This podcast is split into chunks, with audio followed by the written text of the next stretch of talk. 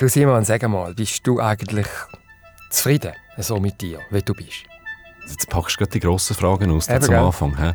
ähm, ich würde eigentlich sagen, schon, ja. Also ich bin schon noch recht zufrieden mit mir. Also vielleicht, recht? Ja, recht. Also vielleicht nicht ganz immer. Wenn nicht? Ich wäre zum Beispiel gerne manchmal, sagen wir, ein bisschen toleranter, vielleicht ein bisschen weniger ungeduldig oder so.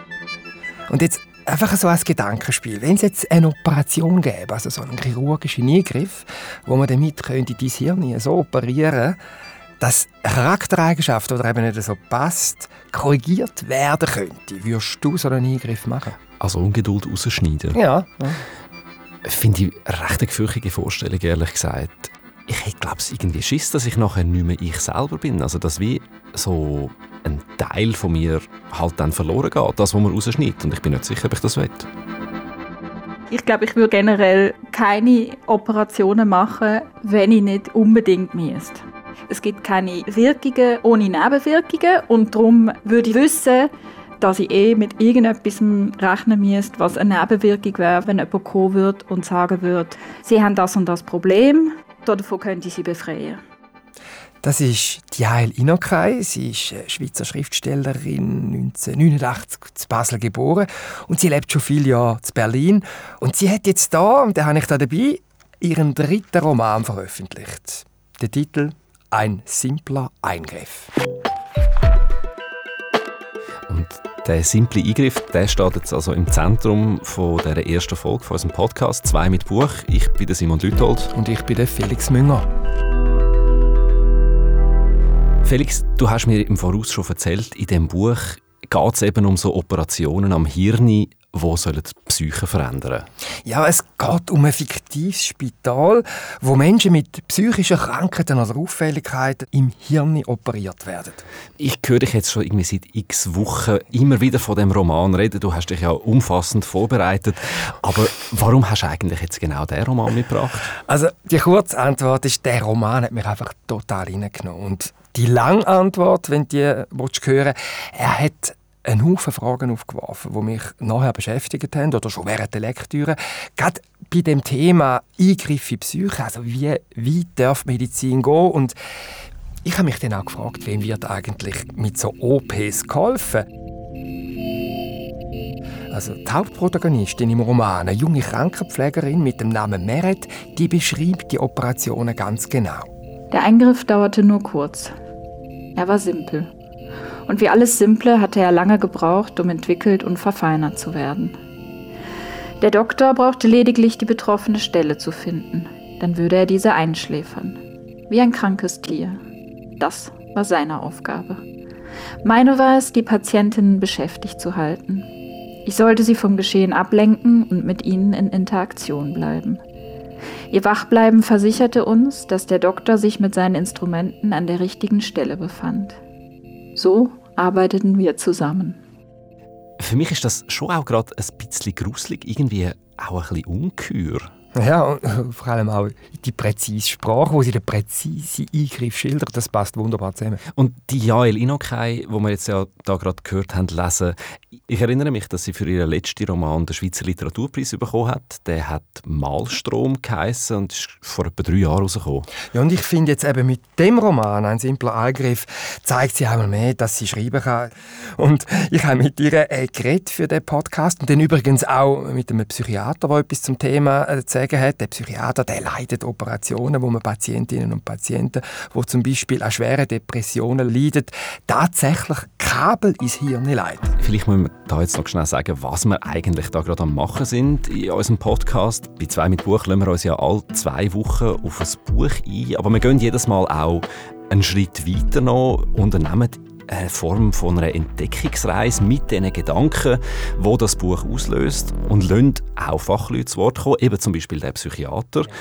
Aber bevor wir jetzt vielleicht schon weg von dem Buch gehen und in die Wissenschaft schauen, bleiben wir doch zuerst einmal noch bei dem Roman, bei der Fiktion von der Jael Inokai. Erzähl mir da noch ein bisschen mehr davon.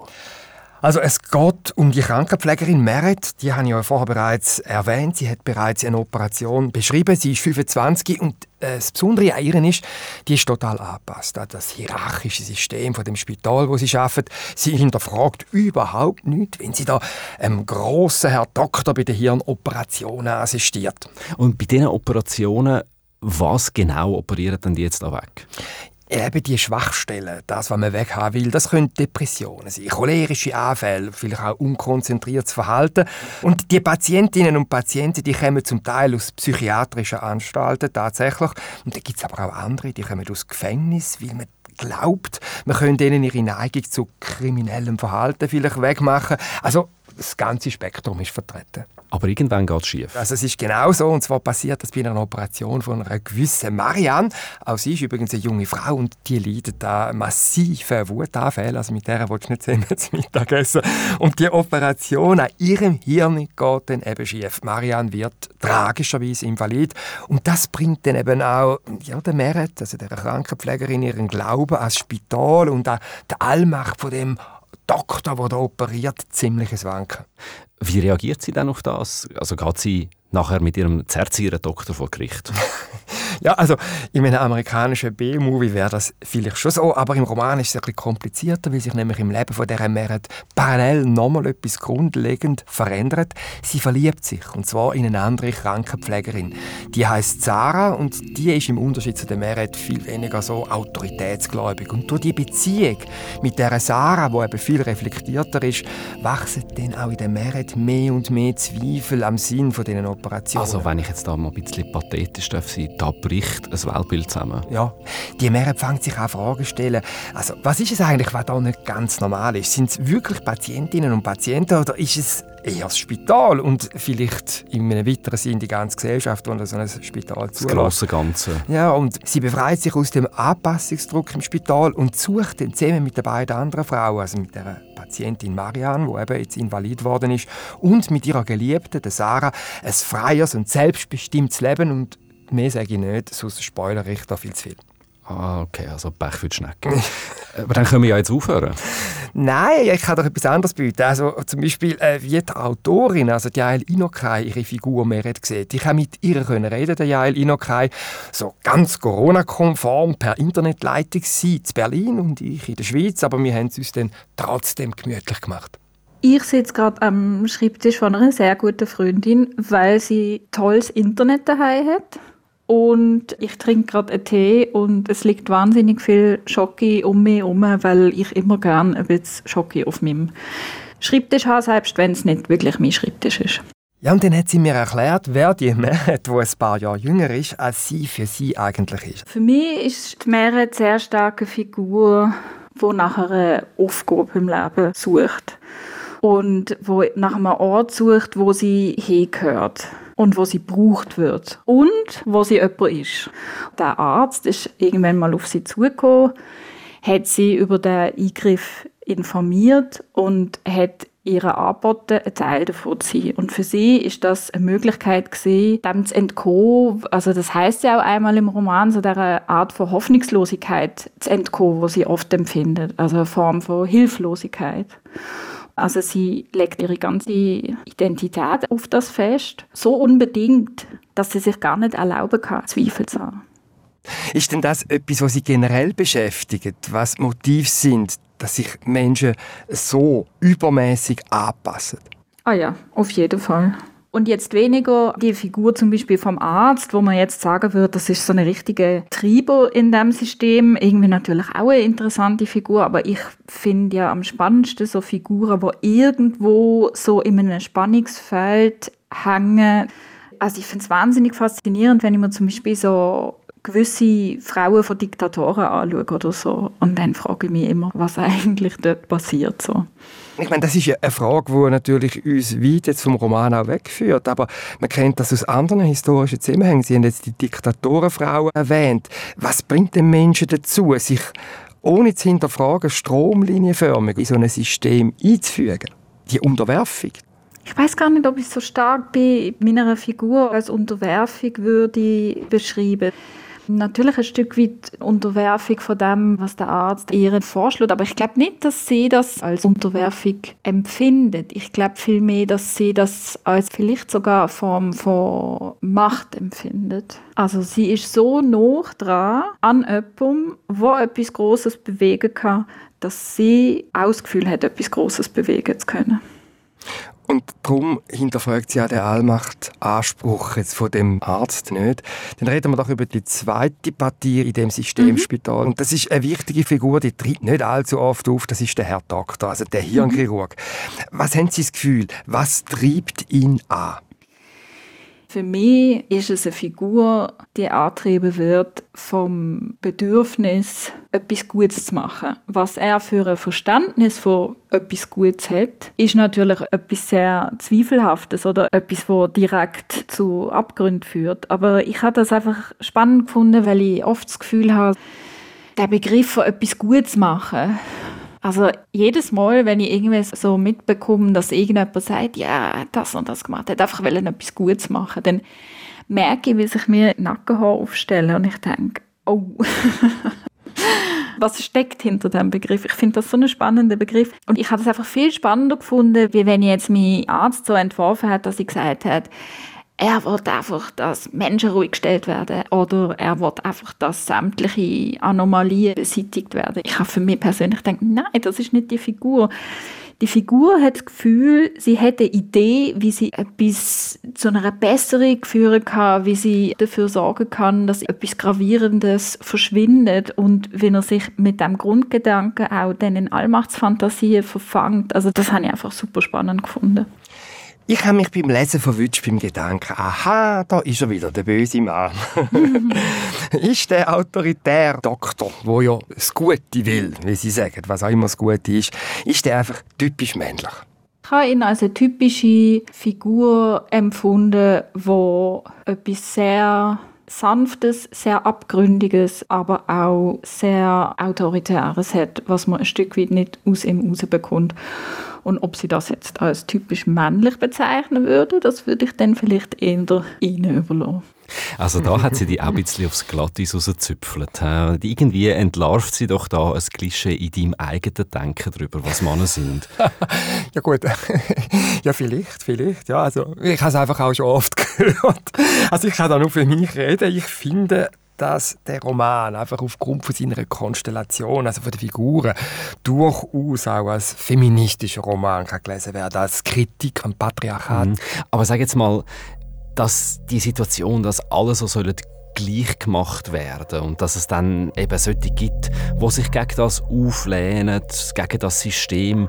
Das erinnert mich jetzt schon auch an andere Romane, also zum Beispiel 1984 von George Orwell oder Wir von Evgeny Samyatin. Mhm, mhm, und die erzählen ja auf eigentlich so ein bisschen grusige Art oder gruselige Art eher, was uns in der Zukunft könnte blühen, wenn es eben nicht so gut läuft. Also man redet ja häufig von, von so Zukunfts-, eben gruseligen Zukunftsvisionen, Dystopien. Gehört der Roman «Ein simpler Eingriff» auch in die Abteilung in Dystopien hinein? Das ist spannend. Also, diesen Eindruck hatte ich ganz am Anfang beim Lesen auch. Gehabt. Aber dann habe ich schon bald gemerkt, als ich weitergelesen habe, dass das eigentlich gar nicht sein kann. Ich habe gemerkt, der Roman spielt in der Vergangenheit. Ich freue mich nämlich schon die ganze Zeit, seit du jetzt da erzählst von diesen Operationen und von all dem. Wann spielt denn das Ganze? Ja, das wird eben gerne gesagt im Roman. Es gibt äh, ja, einfach Hinweise. Zum Beispiel gibt es noch keine Handys, da ist überhaupt nichts digital. Und dann, das ist äh, ziemlich stark herausgestrichen, ist es so, dass die Meret, wo sie merkt, dass sie lesbisch ist, Angst bekommt, dass man sie wegen dem eben auch könnte operieren. Also nochmal ein Hinweis, weil das ist offensichtlich etwas, was in dieser Zeit, wo der Roman spielt, nicht als normal gilt. Ja, irgendwie so. Und ich würde darum ungefähr auf die 1950er Jahre tippen, irgendwo in Mitteleuropa, wo der Roman spielt, durchaus auch in der Schweiz. Okay, also 50er Jahre das macht jetzt irgendwie auch wieder Sinn, weil ich als Vorbereitung auch ein bisschen recherchiert. Ähm, das hat es in den 50er Jahren tatsächlich gegeben, sogenannte Lobotomien. Das sind Operationen gewesen, wo man psychiatrische Patientinnen und Patienten im Hirn per Operation Nervenbahnen durchgeschnitten hat, um eben gewisse Charaktereigenschaften wegzubekommen oder Fehler, sogenannte Fehler korrigieren. Man hat denen im Hirn umgeschnitten und halt die Hirne ein Stück weit auch irgendwie zerstört. Aber dort mal haben solche Eingriffe als modern geholt. Also man glaubt es kaum. Also es gibt praktisch keine Industrienation, wo man das nicht praktiziert hätte. Also ich habe da eine Zahl gelesen, zu Zehntausenden sind Menschen operiert worden. Und das ist tatsächlich auch noch relativ häufig schiefgegangen. Also das hat dann auch grässliche Folgen nach sich gezogen, schwere Behinderungen, Schäden an der Persönlichkeit. Ja, das ist unglaublich. Aber ab den 70er Jahren ungefähr ist dann ja auch Schluss damit. Also das hat dann aufgehört und zwar nicht zuletzt vielleicht auch wegen einem anderen Roman, äh, berühmter Titel «Einer flog über das Kuckucksnest» vom US-Amerikaner Ken Kesey. Und das Buch hat unter anderem die dramatischen Folgen eben von diesen Operationen sehr schonungslos gezeigt. Ja, und der meiste ist vermutlich eher statt das Buch die Verfilmung von Milos Forman bekannt. Also das ist ein Film, wenn man ihn heute schaut, der ist immer noch absolut beeindruckend.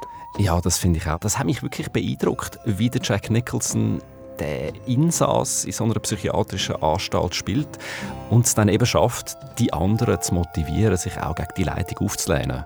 Herrgott nochmal, ihr alle redet unentwegt davon, wie scheußlich und unerträglich ihr es hier findet. Und dann habt ihr nicht die Courage, einfach abzuhauen? Was glaubt ihr denn, was ihr seid? Verdammt nochmal. Verrückt oder sowas? Ihr seid es nicht. Wahnsinn, es stellt einem heute noch die Haare auf. Fast 50 Jahre später, der Film ist aus den 70er Jahren. Wie wichtig ist dann der historische Hintergrund für den Roman von der Jaelin Okay? Also schon, auf jeden Fall als Auslöser. Wahrscheinlich bin ich irgendwann mal wieder im Internet verloren gegangen und dann bin ich auf die Geschichte von der Schwester vom ehemaligen Präsident John F. Kennedy gestoßen. Rosemary Kennedy, die ist als junge Frau einer Lobotomie unterzogen worden und Dort habe ich so ein bisschen gelesen, wie es dazu gekommen ist, was das für Folgen hat und habe das so als Grundidee spannend gefunden. Und dann hat es sich aber relativ schnell von dem sehr konkreten Eingriff wegentwickelt hin zu etwas, wo ich sage, das ist jetzt eher so eine Art Versuchsanordnung und nichts, was sich jetzt irgendwie spezifisch an etwas Realem orientieren würde wenn wir noch über die Lobotomie reden, wo sie ja schon äh, stark gewichtet in dem Roman, was ist ihre Grundlage, um das Szenario von dem Spital, wo die Eingriff macht, darzustellen? Ich habe sehr viel gelesen, Recherchen, da habe ich so ein bisschen aus meiner eigenen Geschichte etwas nehmen. Also meine Mutter war Krankenschwester, ich habe selber länger überlegt, Medizin zu studieren. Ich habe auch, bin ich noch in der Schule, gewesen, kürzeres Praktikum gemacht im Spital und dann Nachdem ich Matura gemacht habe, habe ich mir überlegt, Hebamme zu werden. Dann habe ich nochmal ein kleines Praktikum gemacht. Das sind aber beides Ausfelder gewesen, wo ich dann gemerkt habe, das ist es eigentlich nicht. Also eigentlich wollte ich einfach Autorin werden und bin dem dann, so wie ich es können habe, auch nachgegangen. Ich glaube, wenn ich das nicht gehabt hätte, dann wüsste ich nicht, ob ich das hätte können schreiben. Das hat mir beim Schreiben halt gegeben.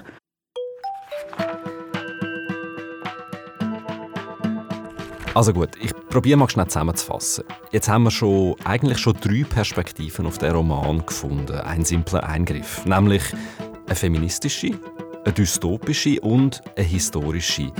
Wenn wir jetzt schon bei der Geschichte sind, eben die Lobotomie, die macht man ja heute nicht mehr. Aber Felix, Du hast einen Psychiater gefunden, der immer noch Operationen am Hirn durchführt. Ja, weil nach der Lektüre von der Jael Inokai ist mir einfach nicht aus dem Kopf gegangen, Klar, dass die Lobotomien zwar absolut grässlich sind, aber gleichzeitig hat mich eben schon Wunder genommen, was denn das für Eingriffe am Hirn sind, die man heute noch macht. Und wir wollen ja in dem Podcast ein bisschen über den Buchrand rausschauen und da bin ich dann auf den 63-jährigen Berner Psychiatrieprofessor Thomas Schlepfer gestoßen. Der arbeitet an der Uniklinik in Freiburg im Breisgau. Er leitet dort eine Abteilung, eben, wo man Hirnoperationen für psychiatrische Patienten durchführt. Er ist ein Crack auf dem Gebiet, wo, wie er sagt, äh, ja, eben tiefe Hirnstimulation gemacht wird. Und bei diesen Operationen tut man eben im Unterschied zu früher im Hirn nichts kaputt machen.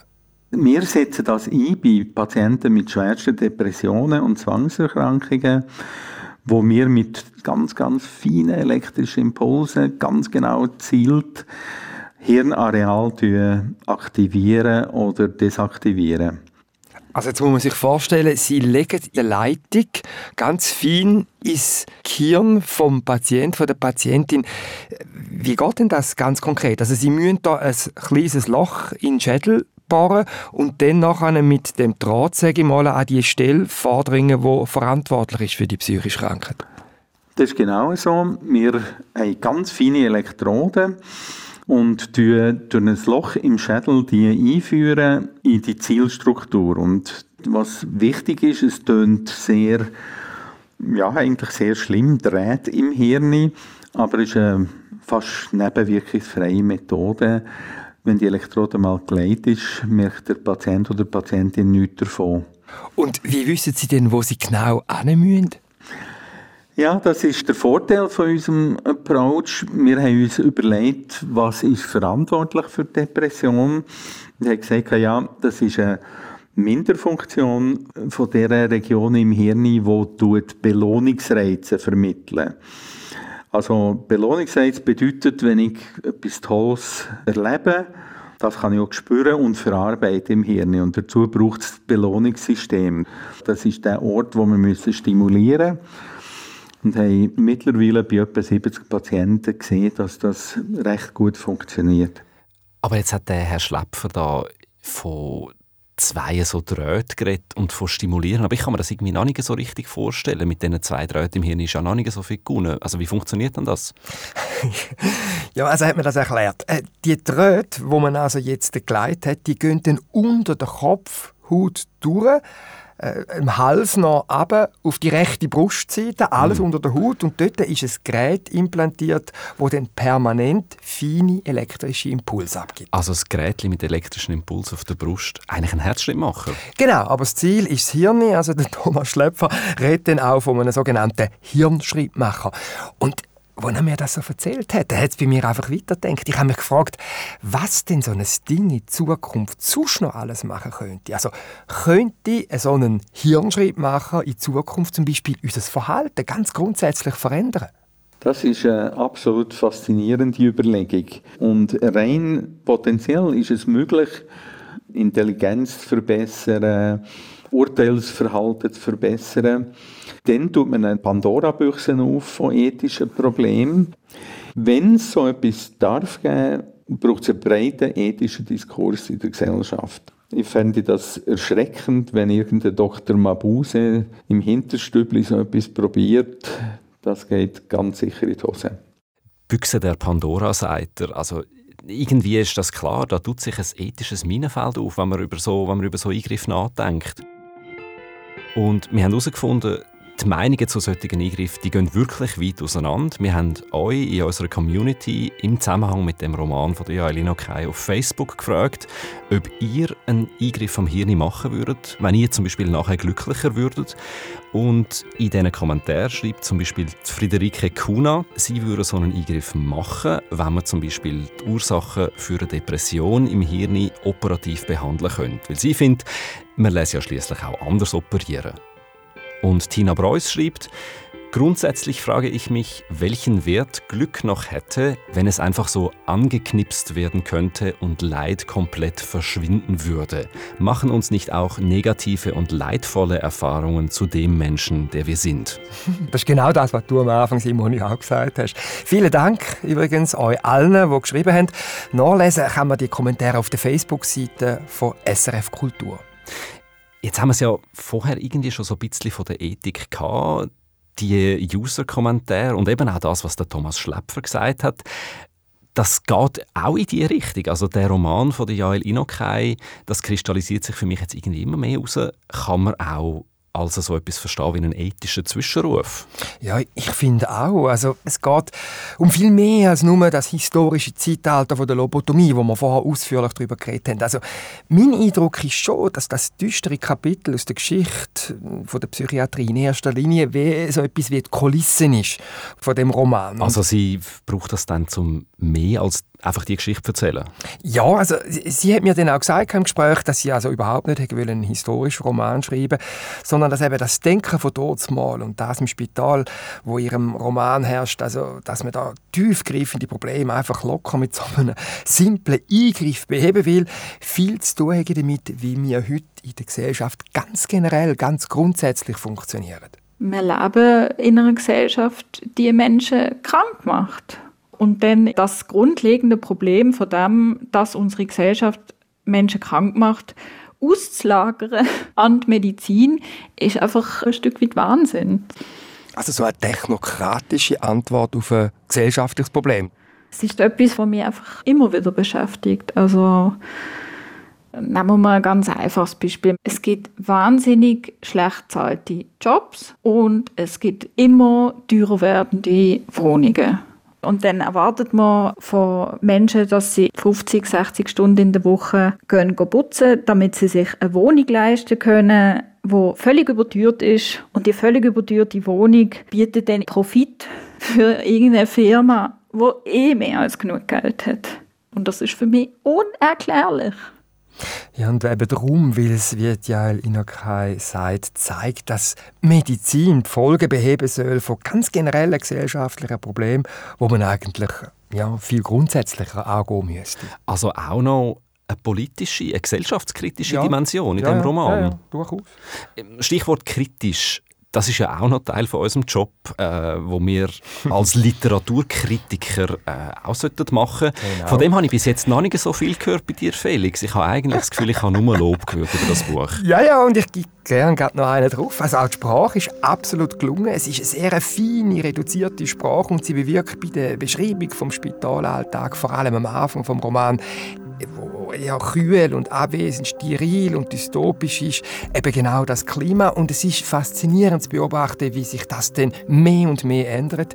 Je wichtiger die Liebesgeschichte wird zwischen der Meret und der Sarah, da strahlt die Sprache plötzlich mehr Wärme aus. Und für mich ist das schon eine der ganz großen Stärken von dem Roman, dass das Aufbrechen von der Kritik am System Spital auch in der Veränderung der Sprache zeigt. Und zum wirklich kritisieren, kommt da einfach nichts in den Sinn. Doch, es fällt mir etwas ein. Insgesamt sind für mich die Figuren, habe ich so das Gefühl, ein bisschen blass gezeichnet. Also sie bleiben irgendwie fremd. Da habe ich vor allem den Eindruck bei der äh, Figur von der Patientin Marianne und der geliebten Sarah und auch der Herr Doktor. Bei der Meret, also bei der Hauptfigur, ist es besser, aber bei den anderen erfahre ich insgesamt ein bisschen gar wenig darüber, was sie denn eigentlich antreibt, was ihnen vorgeht. Also für mich viel wichtiger als die Kritik ist, dass der Roman Roman einfach ganz vieles ist und dass er auch ganz einen Haufen zusammenbringt. Er hat eben, wie wir es jetzt gehört haben, etwas Dystopisches. Es gibt medizinethische Aspekte. Er wirft einen Blick auf unsere Gesellschaft aus feministischer Sicht. Man kann ihn als politischen Roman lesen und ja, und, und, und er ist ganz einfach auch eine gut erzählte Liebesgeschichte. Also muss man lesen. Muss man lesen. Ja, Elino Kai, ein simpler Eingriff rausgekommen ist das übrigens das Buch im Verlag Hansa Berlin. Und das ist sie schon die erste Folge vom neuen SRF Literaturpodcast 2 mit Buch. Das mal von uns, von Felix Münger und von mir, Simon Lütold, Produzentin Patricia Banzer, Sounddesign ist von Simon Meyer gekommen. Und in der Episode 2 mit der Franziska Hirsbrunner und der Nicola Steiner geht es um Erinnerungen. Wie wichtig sind eigentlich Erinnerungen für uns, damit wir die Menschen sind, wo wir auch sind? Um das geht es im deutsch-irakischen Schriftsteller Abbas Kiders im neuen Roman mit dem Titel Der Erinnerungsfälscher. Und wenn ihr Fragen, Anregungen, Feedback habt, wir würden uns freuen, schreibt uns ein Mail auf literatur.srf.ch.